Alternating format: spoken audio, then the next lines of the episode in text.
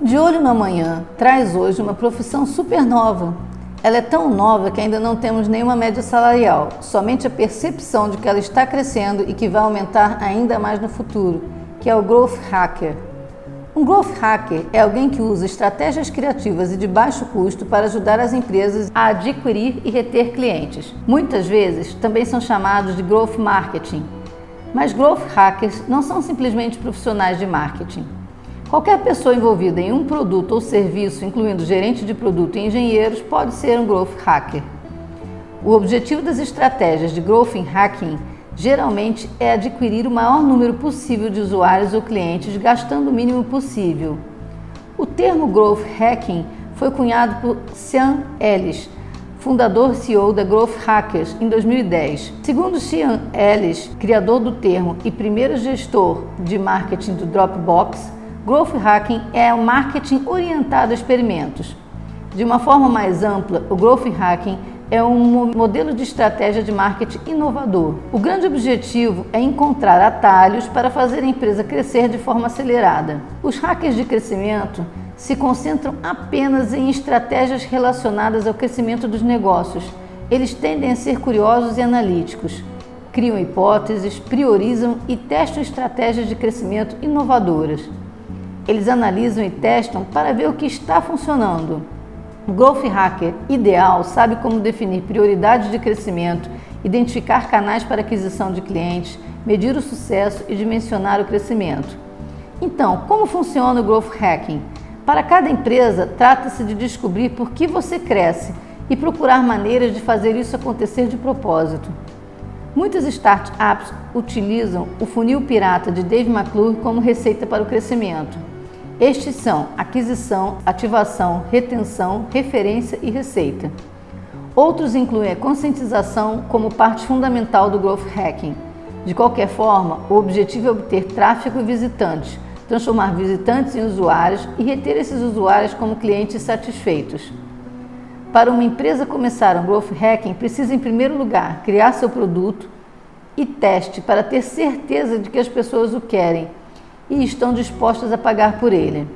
Isso ajudará a coletar dados para que entenda seus principais clientes e possa direcionar as táticas de marketing no crescimento de acordo. Deve atualizar seu produto em intervalos regulares e continuar recebendo feedback dos clientes para saber sempre se está no caminho certo. Ao mesmo tempo, comercializar seu produto para promover o crescimento contínuo e acompanhar o sucesso desses resultados. Testes AB e outras técnicas de otimização de conversão são cruciais para um growth hacking eficaz. A maioria das estratégias de growth hacking se enquadra em três áreas principais: marketing de conteúdo, marketing de produto e publicidade.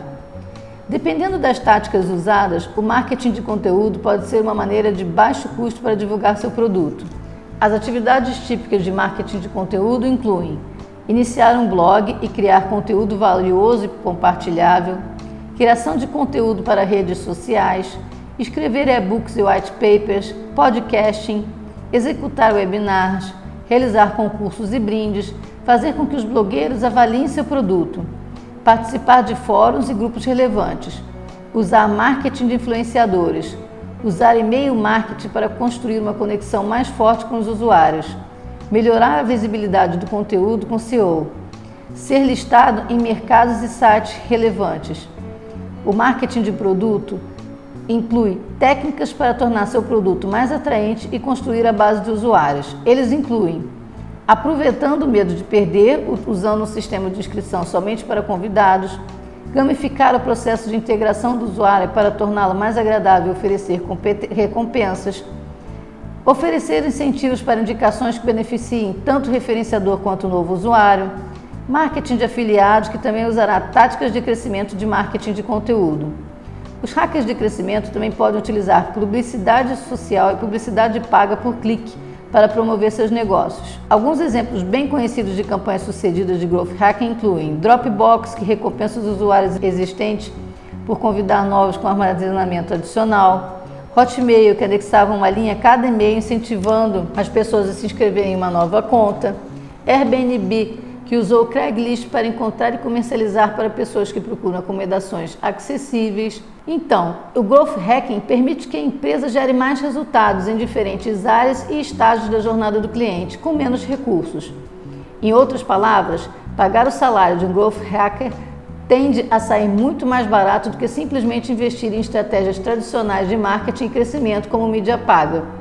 Os resultados do trabalho deste profissional são o aumento da audiência nos canais de comunicação, a aquisição de novos clientes, a fidelização e melhoria nos relacionamentos, agilidade de crescimento, a economia de recursos, barateando a aquisição de clientes e reduzindo custos de marketing. De acordo com Cian Ellis, o Growth Hacker não precisa vir de uma área específica. Pode ser originalmente um profissional de marketing, desenvolvimento, TI, vendas ou engenharia, por exemplo. Aaron Jean, outro pioneiro neste movimento, diz que o profissional da área deve combinar três habilidades: criatividade, métricas e curiosidade. Portanto, é claro que a experiência em marketing ou computação ajuda, mas não é obrigatório ter muito menos ambas. O fundamental, se você quer entrar nesta profissão, é ser focado no negócio e expandir seus conhecimentos na área. Espero que você tenha gostado de conhecer mais sobre esta profissão. Não esquece, segue a gente, vamos falar muito ainda por aqui. Até a próxima!